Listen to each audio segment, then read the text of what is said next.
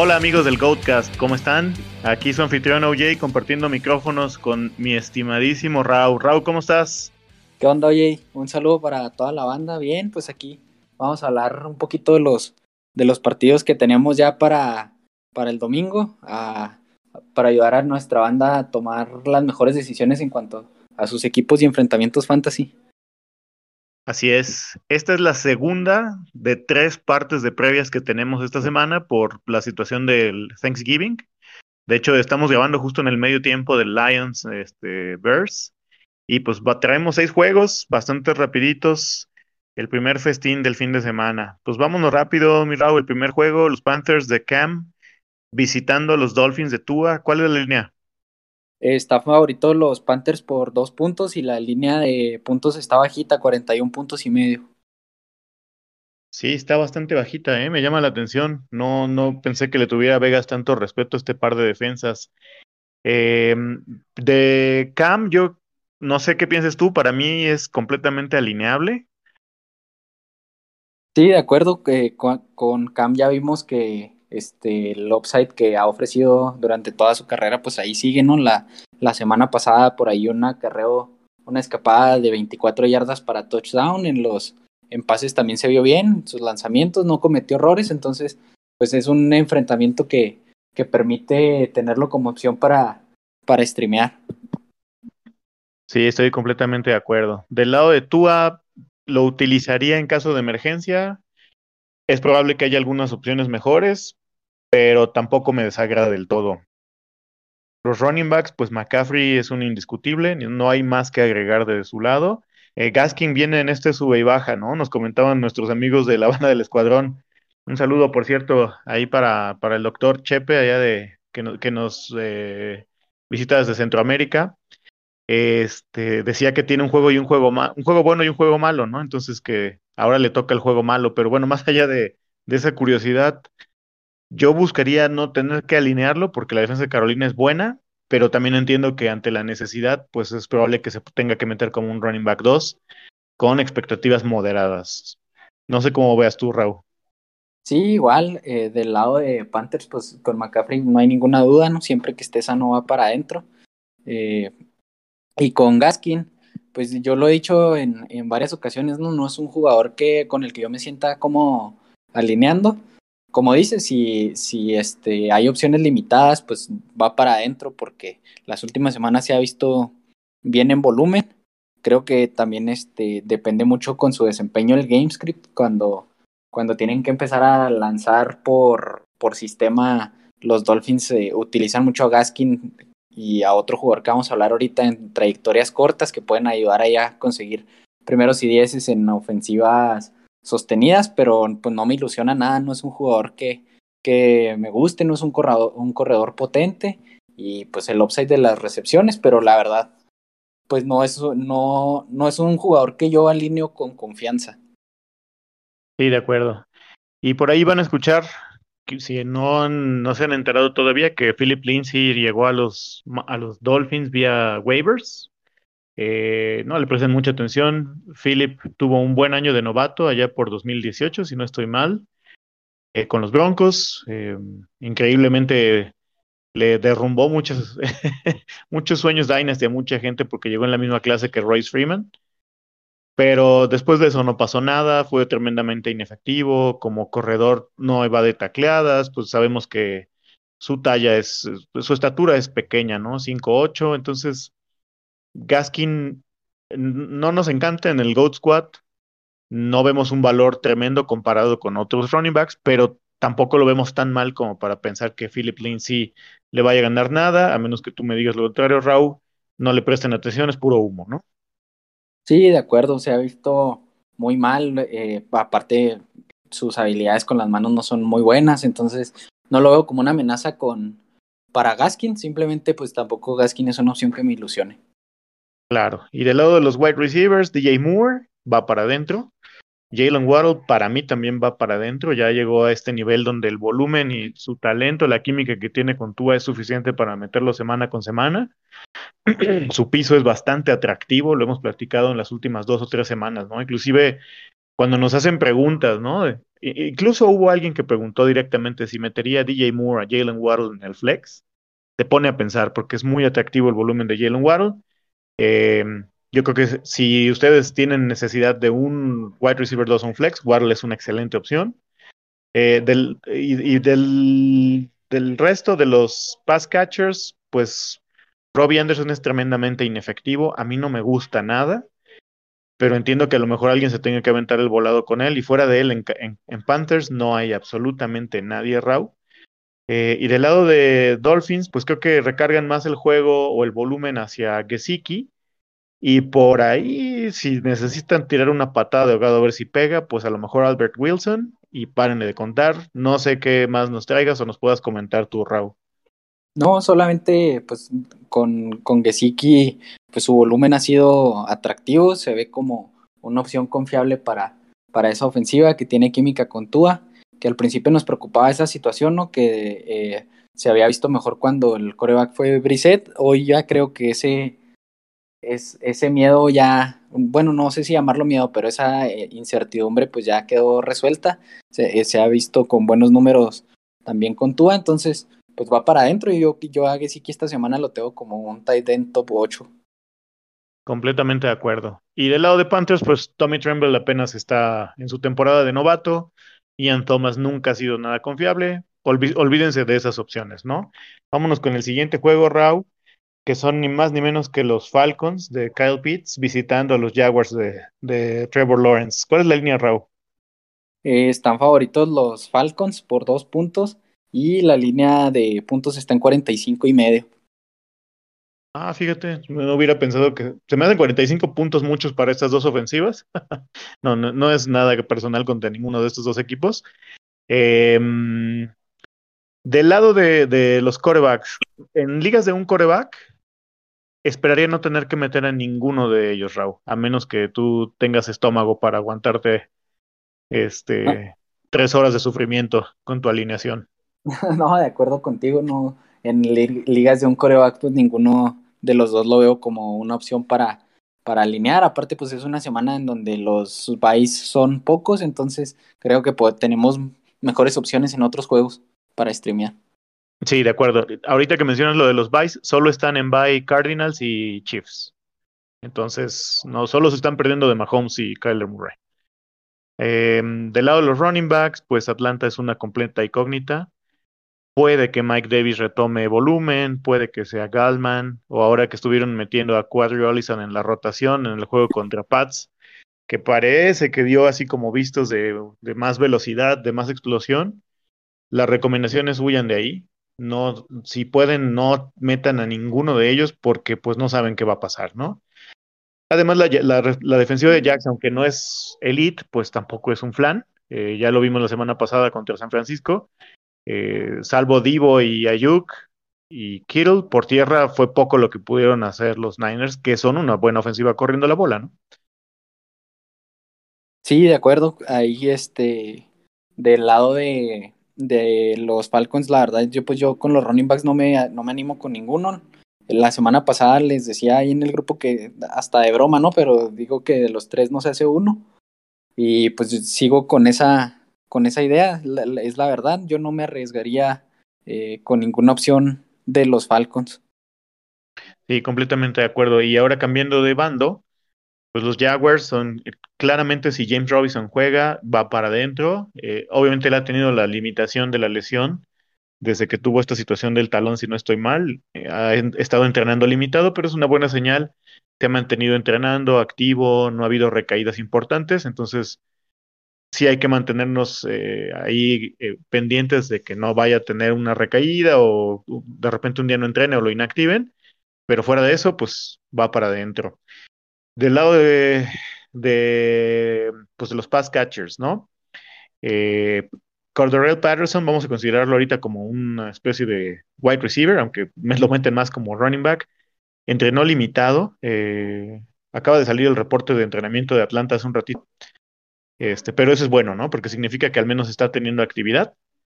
Y creo que es la única opción que yo consideraría. Eh, porque pues fuera de él, a lo mejor Gage tiene un poco de volumen por la necesidad, pero pues es de estos wide receivers como Robbie Anderson, ¿no? Que tienen mucho volumen, pero no son capaces de hacer algo relevante con él. Saqueus, pues ni se diga. Entonces, seguramente pueden encontrar algo en los waivers que en una de esas pega algo mejor. Del lado de los Jaguars, pues solo Marvin Jones en una opción desesperada y Treadwell, que lo, empezaron a subir su utilización a partir de la lesión de Jamal Agnew. Lamento mucho que, que la Vizca Chenault siga hundido en este hoyo de perdición, pero pues no sé. Eh, en resumen, solo Patterson y Marvin Jones. No sé cómo los ves tú, Raúl. No, totalmente de acuerdo. Este, solo Marvin Jones como una opción medianamente confiable por el, el, tipo de ofensiva en el que, en el que está. Y del lado de, de los Falcons, la verdad, si no es Cordarel, pues yo no alinearía a ninguno, a ninguno de los otros wide receivers por el simple hecho de que eh, su volumen no justifica que esté en una alineación en una liga que no es, que no es tan profunda, ¿no? En una liga normal, con, con dos wide receivers y por ahí uno o dos flex. Eh, yo creo que ninguno, no, no quiero tener que adivinar, adivinar cuál va a ser el bueno esta semana, entonces eh, tampoco están en una ofensiva así súper potente como para considerarlos como una opción con upside, entonces yo la verdad me mantengo alejado. Sí, completamente de acuerdo. ¿Y qué nos puedes decir los Tyrants eh, de este partido, Raúl? Pues Dan Arnold viene de una semana que quedó a deber, ¿no? Por ahí se fue con un espantoso cero. pero, pero creo que su, pero creo que su volumen viene justificando que, que sea un, un ala cerrada alineable semana a semana. Creo tenía tres semanas, si no me equivoco, terminando en el top 8 antes de, de, este, de esta semana pasada que terminó en cero. Entonces, yo lo considero una opción confiable, con volumen, y por ahí, pues si se topa con el touchdown, podría colarse eh, más arriba en, en, la posición. Aparte, pues considerando que, que Travis Kelsey no juega esta semana, ¿no? Y del lado de, de los Falcons, pues Kyle Pitts tiene el volumen, aunque se ha visto inefectivo, la verdad. Le está costando también este, cubrir este rol de, de pues un receptor externo, ¿no? De, ese tipo de alineación. Entonces, eh, tampoco vuelvo a lo mismo, no es una ofensiva que sea muy potente como para considerar que hay mucho upside, pero pues tiene volumen y sobre todo en esa posición que no, que no hay tantas opciones, pues por talento se mantiene ahí dentro del top 8, pero yo la verdad he limitado mis expectativas ya con Kyle Pitts. Sí, es, es, es, no solo es inefectiva la ofensiva, él está pues obviamente pagando el precio de ser novato en una liga profesional donde los atletas no son los que él enfrentaba en NCAA. En algún momento se tuvieron conversaciones, ¿no? Incluso que Kyle Pitts eh, podía competirle a Jamar Chase como el mejor pass catcher, mezclando tight ends y wide receivers en una sola bolsa de la clase, pero pues obviamente ya al llegar a la liga eso se vio que no es cierto. Kyle Pitts no deja de ser un ala cerrada, va a tener que aprender, lleva un, un proceso y a pesar de ello es muy buena, ¿no? El problema con él es que se generaron expectativas para mi gusto, Raúl, irreales. Todos pensábamos que él iba a llegar casi casi a sentarse en, el, en la misma mesa que Kelsey y que Waller y que Kittle, y pues no, ¿no? O sea, todavía le falta tiempo. Seguramente lo va a lograr porque sí, también del otro lado de la moneda tiene el talento, pero este equipo está muy mal y él en su año de novato pues no va a llegar a hacer la diferencia, ¿no? Y bueno, curiosamente Kyle Pitts lo tenemos en el, en el lugar 6 en nuestras proyecciones de consenso del GOAT Squad. Arnold se quedó un Arnold, perdón, se quedó un poquito fuera, pero yo le daría mi voto de confianza por ahí por puro volumen que se meta con sus acostumbrados 10 targets.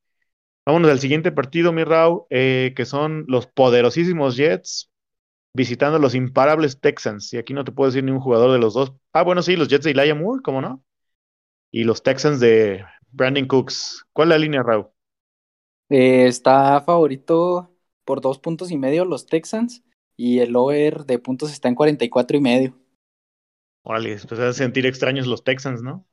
Creo que no habían sido temporadas. no, no estoy seguro, no tengo el dato, pero me atrevería a decir que si han sido favoritos en un juego en la temporada ha sido mucho, ¿no? Sí, es un equipo pues que, que totalmente está eh, pues en reconstrucción eh, o en camino a empezar la reconstrucción porque pues también es un roster con muy poco talento.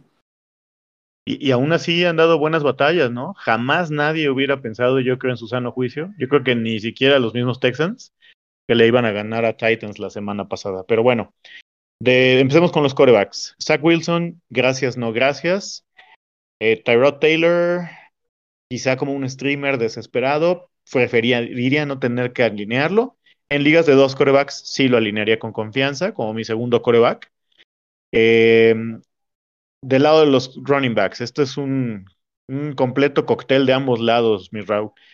Del lado de Jets sabemos que no está Carter por el tema de la lesión en el tobillo, que se puede perder hasta tres semanas, según lo que dijo Sale, si no estoy de mal, el lunes o martes, en su conferencia de prensa. Y pues aquí la incógnita es quién va con mayor volumen, Ty Johnson o Tevin Coleman. ¿Tú qué harías si tuvieras que usar a cualquiera de estos dos? ¿Por quién te irías?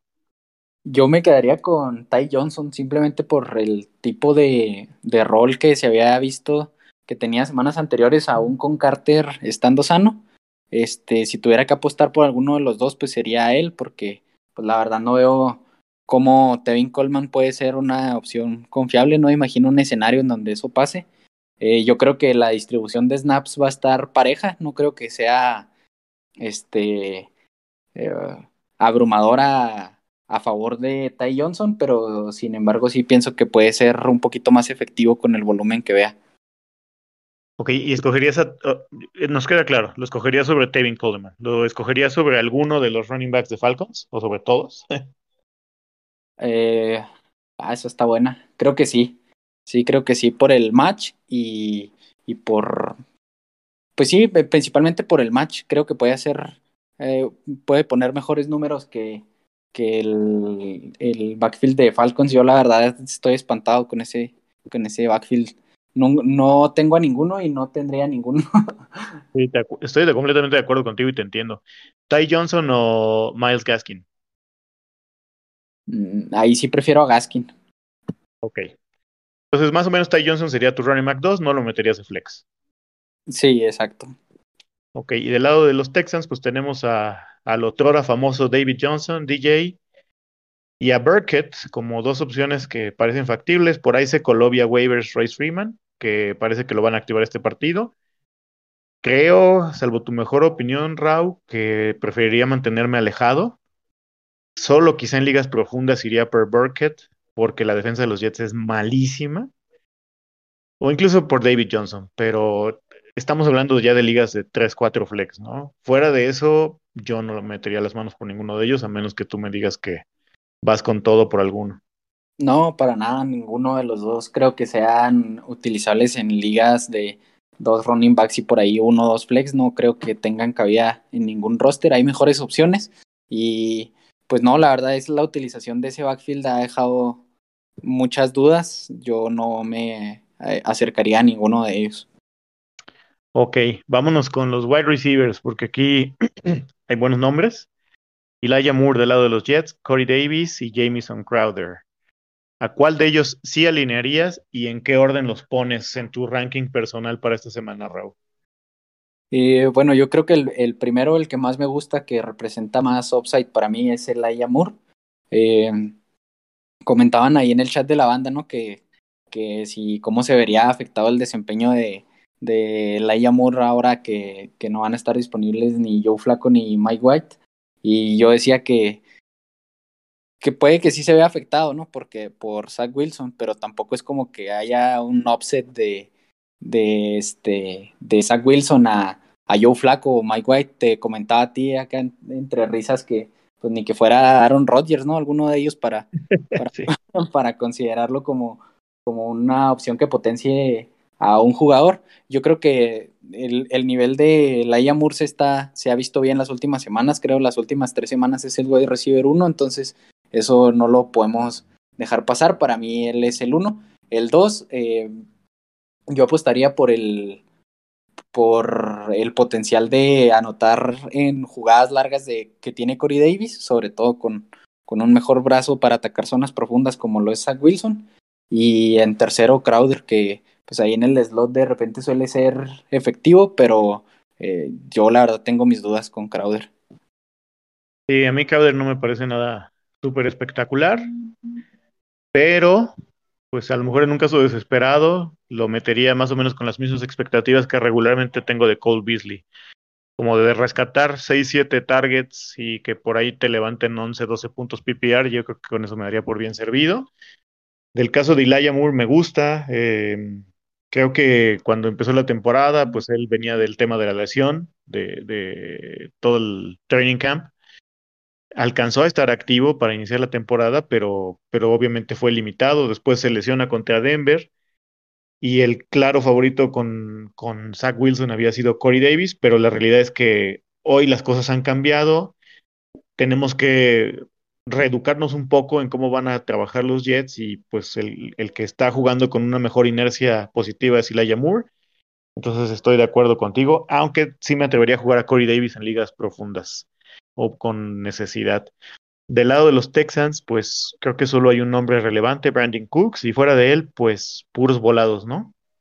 Sí, de acuerdo, fuera de, Brandon Cooks no hay una opción confiable, ni eh, al menos por volumen, ¿no? Por, por talento hemos hablado algunas ocasiones de Nico Collins, pero pues la verdad es que eh, parece que el breakout, si llega, no va a ser este año.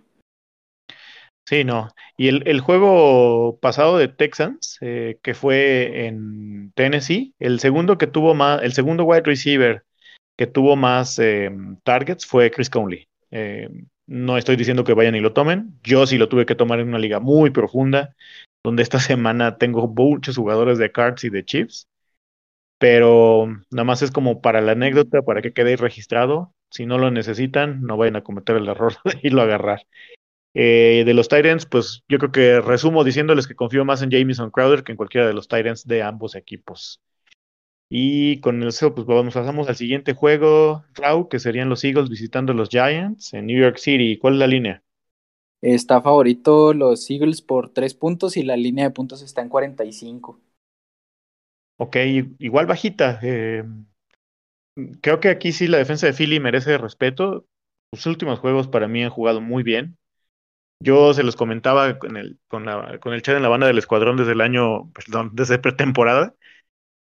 Yo no veía a Philly como un roster malo, o sea, defensivamente tienen buenos, buenos elementos y, y su esquema se ha ido amalgamando poco a poco. Me gusta cómo están armando este equipo, a, a, pesar de que pues ya sabemos que por ahí existen polémicas, ¿no? De que Jalen Hurts es nada más que un suplente malito o promedio, pero creo que Philly ha tomado una buena identidad, quiere correr bien la bola, tiene un coreback que se está, progresando, se está desarrollando y su defensa le está ayudando muchísimo. Del lado de Giants esto es una pachanga, pero vámonos a lo que nos incumbe, ¿no? Que son los, los fantasy. Jalen Hurts, eh, por ahí nuestro equipo de redes comandado por Hasso en la semana mostró que es el, el coreback número uno en, en, la métrica impacto que tenemos nosotros aquí en el Goat Squad, es decir, es el coreback que consistentemente te está dando mejores juegos y pues eso significa que va para adentro. Del lado de Giants, Daniel Jones esperaría no tener que meterlo. Al juego un juego divisional y sabiendo lo propenso que él es a errores con un nuevo coordinador ofensivo, preferiría alejarme. ¿Cómo los ves tú, Raúl? ¿Estás de acuerdo o cambiarías algo?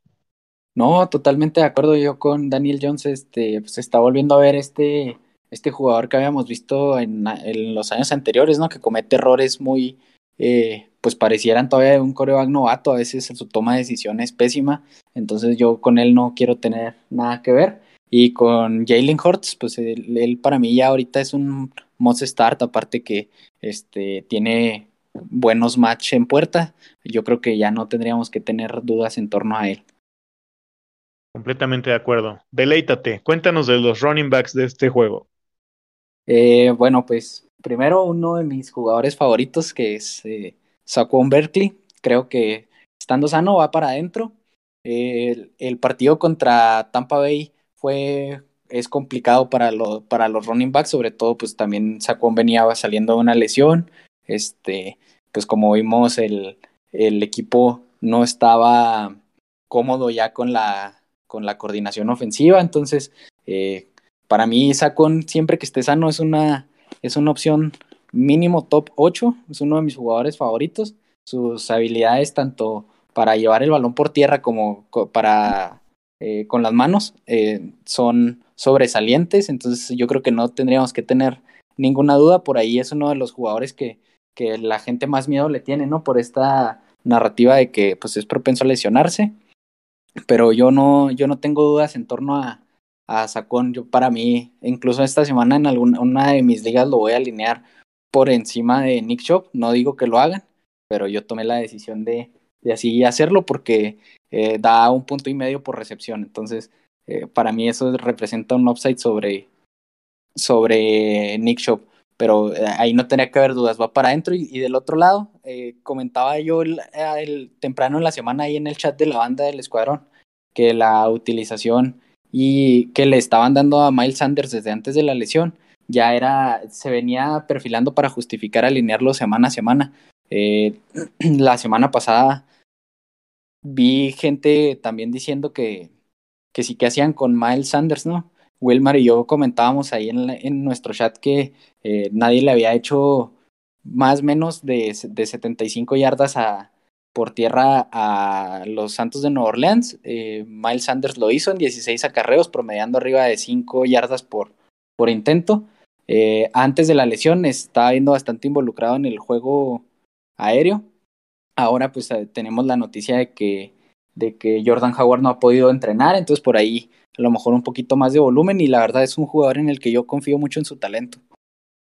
Y es que hay que tener un par de cosas muy presentes, Raúl. La primera es que tanto Saquon como Miles Sanders, curiosamente que compartieron backfield en Penn State, eh, cuando tú los ves jugar, te das cuenta que son jugadores diferentes. A mí me encanta mucho hacer una comparación entre los dos running backs del backfield de, Lions, que son Swift y, y, Jamal Williams, ¿no? Me encanta la actitud de Jamal Williams como, como exjugador de fútbol americano colegial, a mi nivel, obviamente ese tipo de jugadores siempre es bueno tenerlos en tu equipo porque mantienen el ánimo arriba. Pero el talento que tienen jugadores como Swift no lo puede suplir ni con toda la actitud del mundo. Y cuando ves a, a Saquon y a Miles, te das cuenta que son running backs distintos, que tienen aceleración que otros no tienen, que tienen manos que otros no tienen. Miles había tenido por ahí algunos problemas con los drops y, la semana pasada no se vio tan involucrado en el juego aéreo. Pero, pero históricamente Miles ha sido una buena arma en el juego aéreo y pues tienen e, ese, son esos bowlers, ¿no? Es, es, esos jugadores que tienen con qué marcar diferencia contra las defensivas contrarias. Y a pesar de que ambos vienen regresando de lesiones, se vieron muy bien eh, en sus respectivos duelos. Entonces, nada más es para apuntar eso. Se los repetimos, se los reiteramos, no se los vamos a dejar de decir, porque lastimosamente la gente que, dice que son injury prone, es muy insistente con ese punto. Eso no existe, sáquenselo de la cabeza. Contados son los casos de jugadores que realmente se lesionan casi casi jugada tras jugada, quizá como Will Fuller, y quizá eso obedezca ciertos eh, hábitos de entrenamiento, ¿no? Que un profesional debería seguir mejor. Pero en realidad esas narrativas pues son inventadas. Si ustedes toman el grueso de la población de los running backs de este año 2021, y tratan de forzar esa narrativa, pues les lamento decirles que todos los running backs son injury prone, porque además es una posición muy violenta que tiene muchísimos impactos por juego. Entonces, no se crean eso, utilicen a los jugadores cuando están sanos y véanlos jugar. Eh, son jugadores que marcan diferencia. Pero bueno, creo que ya me extendí demasiado, Raúl. Vamos a pasar del rollo mareador a los wide receivers. Devonta Smith, para mí es el único utilizable del lado de Philly. Y del lado de Giants me gusta el volumen que ha estado viendo Tony. La, seguimos con la incógnita esta que ya platicamos del nuevo coordinador ofensivo. Y fuera de él, honestamente, a menos que regrese Sterling Shepard, no me atrevería a meter a nadie. No sé qué me puedas decir tú. Sí, ahí estoy de acuerdo. Yo comentaba que con, el, con esto del despido de, de Garrett como coordinador ofensivo, lo, lo, único que yo pido es de, de esa de los gigantes es el, la utilización de Saquon y utilizar en jugadas un poquito más creativas a, a Tony, ¿no? Es un jugador, como ya lo hemos dicho antes también, muy divertido de ver, entonces creo que tiene por ahí un potencial fantasy importante. Yo sí lo alinearía. Eh, se quedó en siete recepciones el, el, juego pasado para apenas 40 yardas, pero creo que, que con un poquito más de creatividad en la, en la selección de jugadas puede ser bastante productivo. Y fuera de, de ellos, como dices, eh, si estuviera disponible Sterling Shepard, lo, lo alinearía. Mm, Kenny Gola y, y, Darius Slayton, pues no, la verdad están este, eh, ya para mí acabados. sí, nada más pendientes con las lesiones. Sigue invadiéndole ahí el, el tema de las lesiones a los Giants. Tony no entrenó ayer, al menos no lo vieron en la porción abierta a los medios. Estén pendientes. Fuera de eso, pues él tuvo 12 targets, que prácticamente suma el total de los targets para todos los pat catchers de Giants, con excepción de Evan Ingram, que él tuvo 5, y así lo sumamos a él ya le ganan entre todos, pero eso dice mucho del volumen que él está llevando, ¿no? Eh, sí. Y pues los Titans, eh, Dallas Goddard, Evan Ingram, ¿qué nos dices, Raúl? Pues yo me animaría a alinear con confianza solamente a, a Dallas Goddard. Eh, ha tenido volumen, es el, segundo target favorito de su equipo y eso para mí ya es este motivo para alinearlo, sobre todo en la posición que cubre, que ya hemos dicho en muchas ocasiones que es volátil.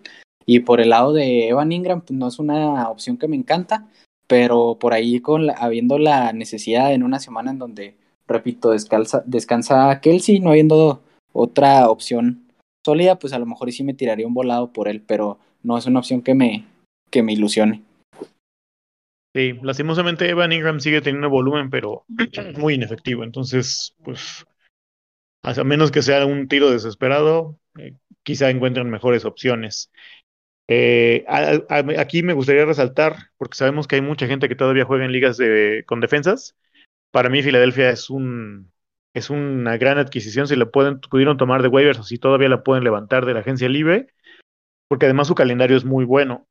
Este de Giants eh, en casa, divisional, me encanta. Después van, perdón, van a, van a Giants, pero de todas maneras me gusta mucho el, juego. Después van a Jets, de Jets pues creo que es el peor equipo. eh, aunque te les atreve, atraviesa el Valle en la 14, después reciben a Washington, reciben a Giants y van a Washington para cerrar la, la temporada fantasy en la final. Entonces es un equipo que definitivamente me gusta para jugarlo. Eh, vámonos al siguiente eh, partido, Raúl, que serían los Steelers visitando a los Bengals. ¿Cuál es la línea? Eh, están favoritos los Steelers por cuatro puntos y la línea de puntos está en 44 y medio. Ah, ¿Favoritos los Steelers? Ah, no, perdón, sí, favoritos Bengals. Ah, yo dije, no, hombre, te dieron, te dieron gato por liebre en esa página, Raúl. sí, sí, está favorito Bengals por cuatro puntos. Ok, sí, porque es en Cincy, ¿no? Y además Bengals viene con una mejor inercia, técnicamente. Sí. Ok, eh, Burrow para mí es streameable. Eh, ha tenido altibajos, por ahí el, script de juego de la semana pasada no fue el mejor porque pues dominaron a los Raiders. y eso pues significó que no, no, este, no tuvieran que hacer mucho uso del juego aéreo, venían de una semana de bye, previamente Cleveland los destrozó en casa, entonces por ahí seguramente lo llegan a encontrar en, en waivers, me parece una excelente opción para levantarlo. Eh, quizá encontraría mejores opciones, pero yo burro curiosamente, si no soy mal, Raúl, es el 10 o el 11 en el rango impacto, es decir, que ha estado muy bien. Yo me atrevería a usarlo. Big Ben, a menos que sea un absoluto caso de emergencia en ligas de dos corebacks, no preferiría no utilizarlo. Dinos, en los running backs, ¿cómo ves, Raúl? O bueno, ¿quieres agregar algo de corebacks? No, con eso creo que es suficiente para esa, para esta posición en este partido. Si quieres okay. lo voy a... De por un lado, Najee Harris, eh, yo creo que es alineable siempre. Su volumen ahí estado, no se ha visto amenazado por otra opción. Su volumen eh, terrestre, aparte, pues lo que aporta en el, en, en, cuestiones de jugadas aéreas, para mí, pues no hay ninguna duda, tendría que ser alineable. Y Joe Mixon, que ahí este, bajita bajo el radar, ¿no? Pero sí, esta temporada ha sido sumamente efectivo, se ha visto bien. Es otro de esos jugadores que la comunidad fantasy tenía como etiquetados como Bost. Eh, creo que esa narrativa está muriendo esta temporada, aunque no se le hace tanto ruido como, como a otros, pero ha sido bastante efectivo. Entonces yo creo que es, esas dos opciones van para adentro, ¿no?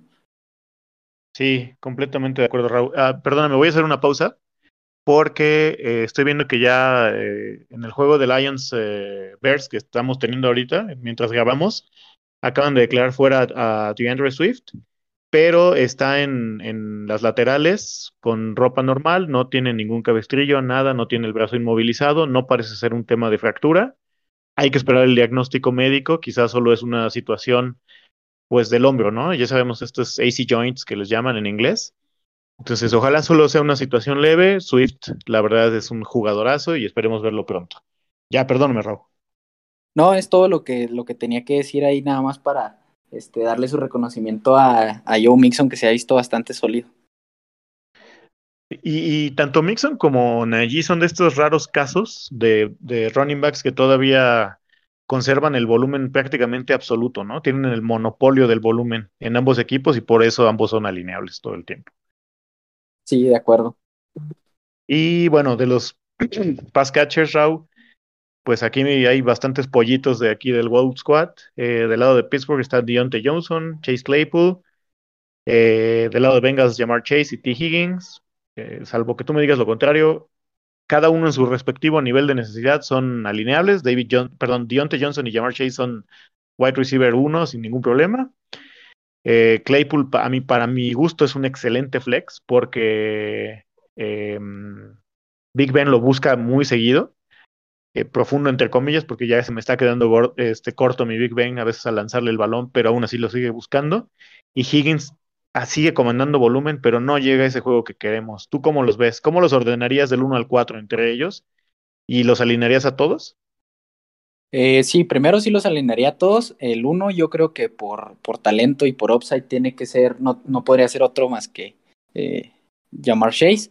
Ese lo pondría de 1. El 2 para mí Dionte Johnson, el volumen que está viendo una es muchísimo volumen, o sea, no lo podemos dejar pasar, nunca se debiera de quedar en la banca, ¿no?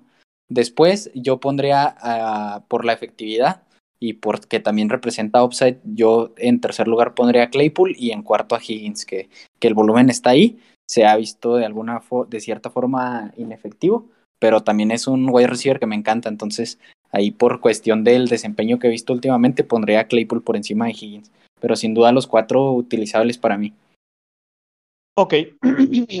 y del lado de los Titans, Fryermuth, Usoma, y por ahí en, en Bengals también habían estado utilizando otro Tyrant que ahorita te digo quién es, porque no me acuerdo cómo se llama. Ah, Drew Sample. Este, ¿a quién de ellos alinearías y a quién no? ¿Por qué? Eh, solamente alinearía a, a Pat Frymouth. Eh, porque se ha visto bien las, las últimas semanas. Aparte, este, Eric Ebron está lesionado, entonces por ahí que estaban compartiendo snaps, eh, esa parte pues se pudiera beneficiar a, a Frymouth. Eh, y del lado de Bengals, la verdad yo no me animo con ninguno, a menos que sea, este, por ejemplo, a, Usoma lo estaba alineando en una liga que tenemos nosotros, pero este, muy profunda, de 4 o 5 flex, en donde, es, pues la verdad sí no tengo otras opciones, pero como opción confiable solamente confiaría en el de los Titans. Sí, Usoma es un, un jugador que te va a pegar cada 6, 7 partidos, entonces, pues si quieres asumir ese riesgo, esa probabilidad de que te ponga este, dos o tres puntos en el lineup, pues dale, ¿no?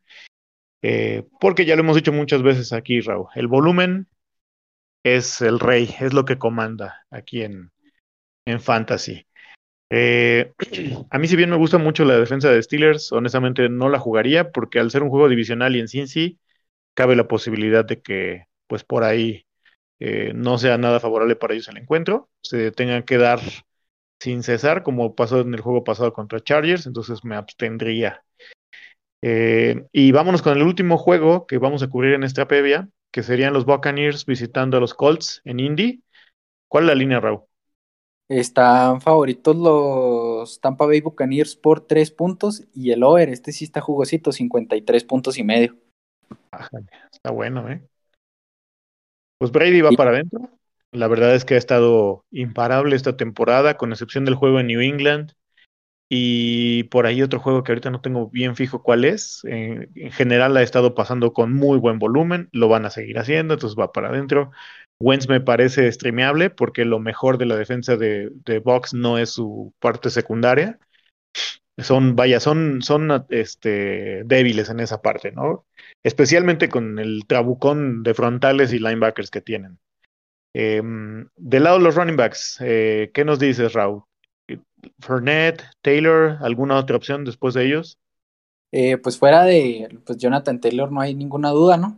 Eh, con Fournette ha, ha, llevado el volumen de la ofensiva de los Tampa Bay Buccaneers, por ahí las terceras oportunidades que se las, se las asignan más a, a Gio Bernard por su habilidad para para atrapar los pases. No, no creo que sea utilizable solamente por esa situación.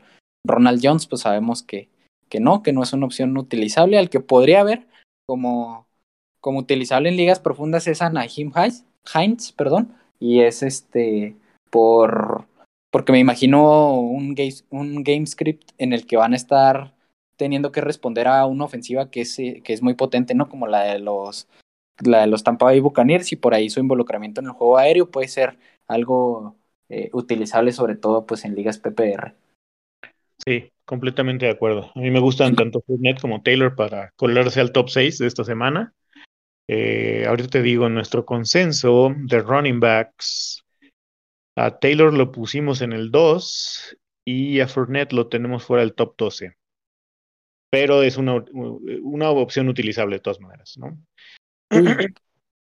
Y bueno, vámonos del lado de los pass catchers. Eh, creo que Antonio Brown sigue sin siquiera aparecerse por los entrenamientos, por la situación que tenía en el pie. Y eso significa que deja perfectamente utilizables tanto a Mike Evans como a Chris Gadwin. No sé si tú tengas algún otro nombre ahí de la chistera que agregar en este equipo. No, fuera de ellos, creo que son todas las opciones de receivers que, que alinearía con confianza de los Buccaneers. Ok, y del lado de, de um, Colts, pues Pittman. Y creo que párale de contar, ¿no? Sí, del lado de los Colts solamente alinearía a Pittman. Ya regresa T.Y. Hilton. No lo digo para que lo alineen. Creo que al menos va a ayudar a abrirle algunos espacios a Pittman para que no se lleve toda la marca. Tampoco es que me intimide en absoluto la secundaria de Box.